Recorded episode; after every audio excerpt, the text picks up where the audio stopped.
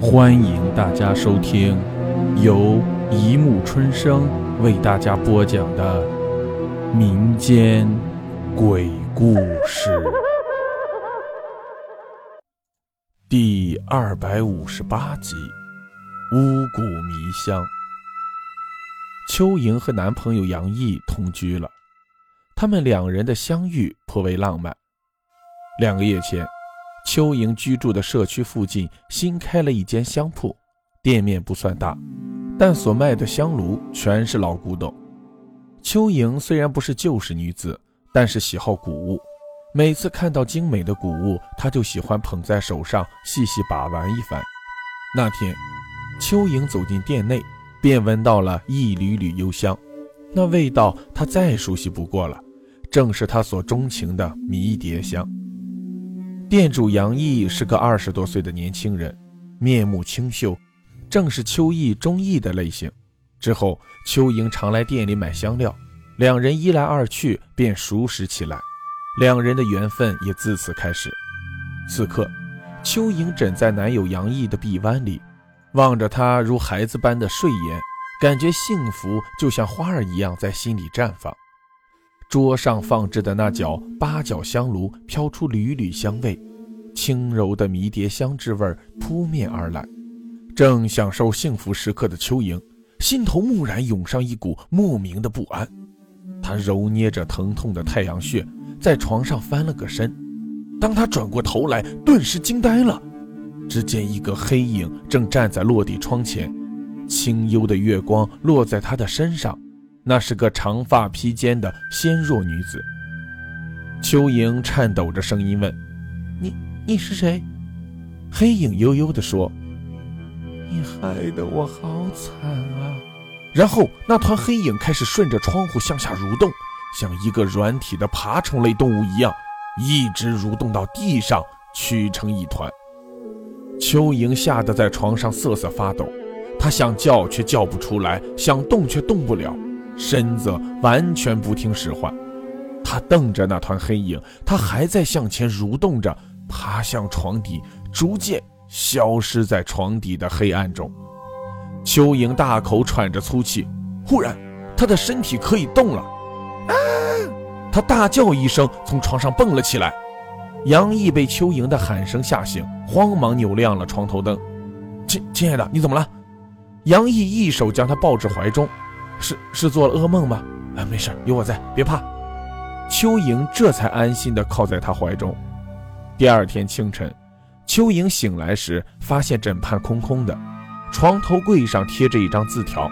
撕下来一看，只见杨毅在字条上写着：“亲爱的莹，早上接到妹妹的电话，说父亲病重，要我回家乡一趟，你要好好照顾自己。我过几天就回来，爱你的意。”邱莹心中涌出一丝温暖的感觉。邱莹在一家广告公司做文案工作，工作得心应手，深受老板青睐。慌忙中，一天很快就过去了。当黑夜再度铺天盖地袭来时，邱莹突然有了一种如临大敌的感觉。午夜，邱莹再度噩梦连连，一阵恐怖的尖叫声把她从噩梦中惊醒。邱莹循着声音望去，看见卧室的落地镜前站着一个诡异的白衣女人。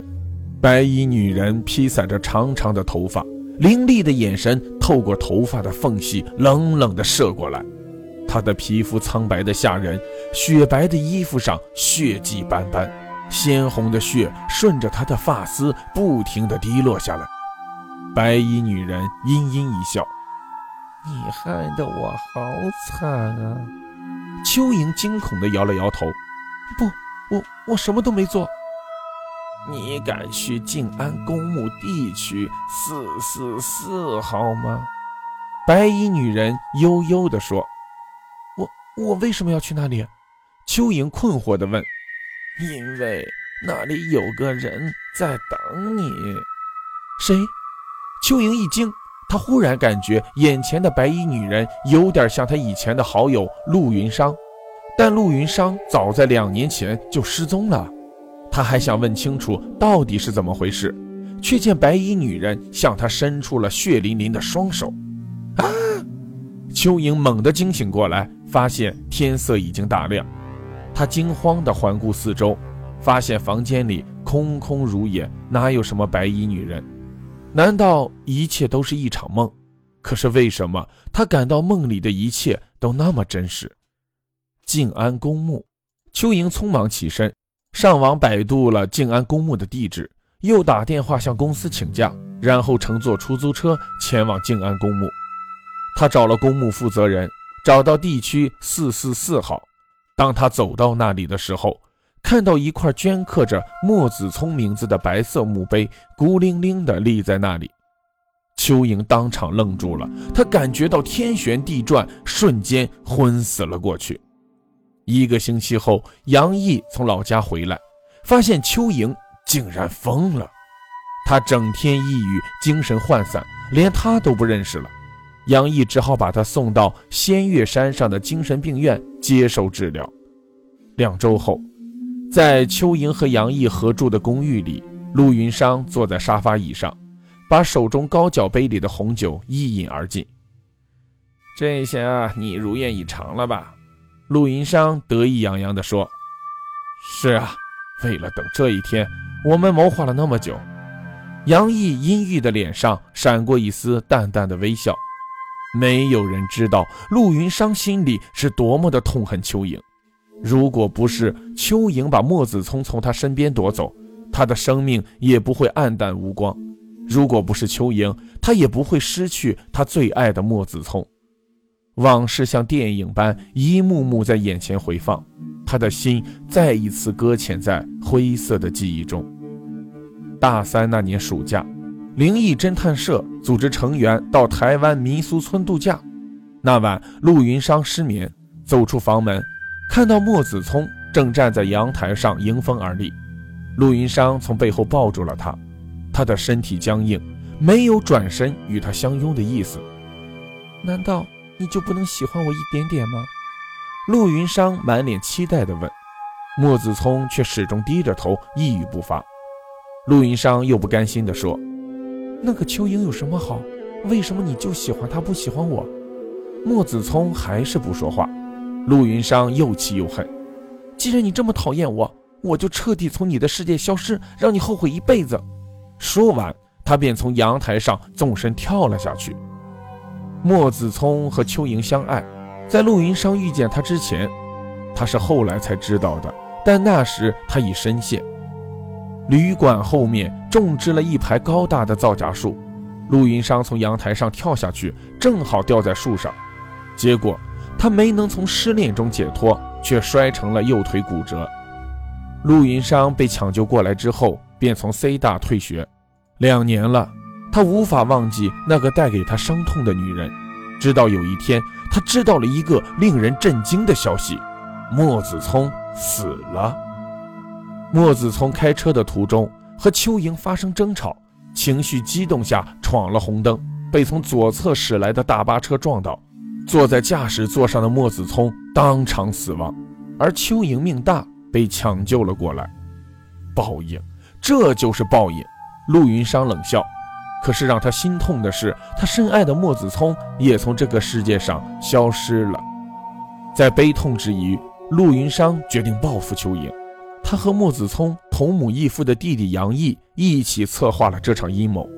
他知道邱莹喜欢买香料，就让杨毅在邱莹居住的社区附近开了一间香铺，借机和邱莹相识。为了让邱莹陷入精神错乱。杨毅在邱莹平常使用的迷迭香中下了蛊，蛊是一种用人工方法培养出来的毒虫，这种虫子会散发出一种毒素。接着，陆云商又故布疑阵，在午夜扮演白衣女鬼来吓邱莹。入夜，陆云商和杨毅偷偷去了邱莹治疗的精神病院。邱莹的病房在走廊最里面的单人病房，正好适合他们作案。他们轻轻拧开房门，病房里没有亮灯，窗台上传来轻轻的哼唱声。他们循声望去，看到邱莹站在窗台上，一脸嗤笑，身子向外倾斜着。陆云商假装惊慌失措地向邱莹扑去，实际上是故意向外推邱莹。这房间在七楼，这一跳下去必然摔得粉身碎骨。紧接着，杨毅顺势将陆云商的身体抬起来，顺着窗口推了下去。陆云商惊恐的大叫：“杨毅，你好狠毒！”说完，便掉到了一楼。杨毅的嘴角扯出一丝得意的微笑，没了这个碍手碍脚的婆娘，这下邱莹保险柜中的财物才是他的囊中之物。几分钟后，警察和医务人员很快赶到了现场。杨毅告诉警察，是邱莹发疯要跳楼，陆云商去拉她，也不慎一起摔下了楼。病房里没有监控设备，警察暂时相信杨毅的口供。警察搜索现场后，在一楼的草坪上发现了陆云商的尸体，他已经被摔得脑浆迸裂，眼睛大大的睁着，显然死不瞑目。但是，他们没有发现邱莹的尸体。这时，楼上有人大声地喊：“我在这里！”站在六楼缓台上的正是邱莹。原来，邱莹跳下来的时候，被六楼伸出的窄窄的缓台接住了。但陆云商就没那么幸运了，直接摔到了一楼，当场死亡。邱莹把手机里的一段录像交给了警察，那段录像记录了一双手伸出窗台，将一个女人推了下去。录像里的女人惊慌的大喊：“杨毅，你好狠毒！”杨毅听到这句话，吓得脸色煞白，看着杨毅被警察戴上手铐关进警车，邱莹长舒了一口气。医护人员给邱莹做身体检查，发现她没有受伤，神志也恢复了正常。他们都赞叹这是奇迹。邱莹的脸上却露出了苦涩的笑容，她根本没有病，她其实一直在装疯。当她发现自己平常所用的迷迭香被人下了蛊，她首先怀疑上了自己的同居男友。经过调查，她发现杨毅是莫子聪同母异父的弟弟。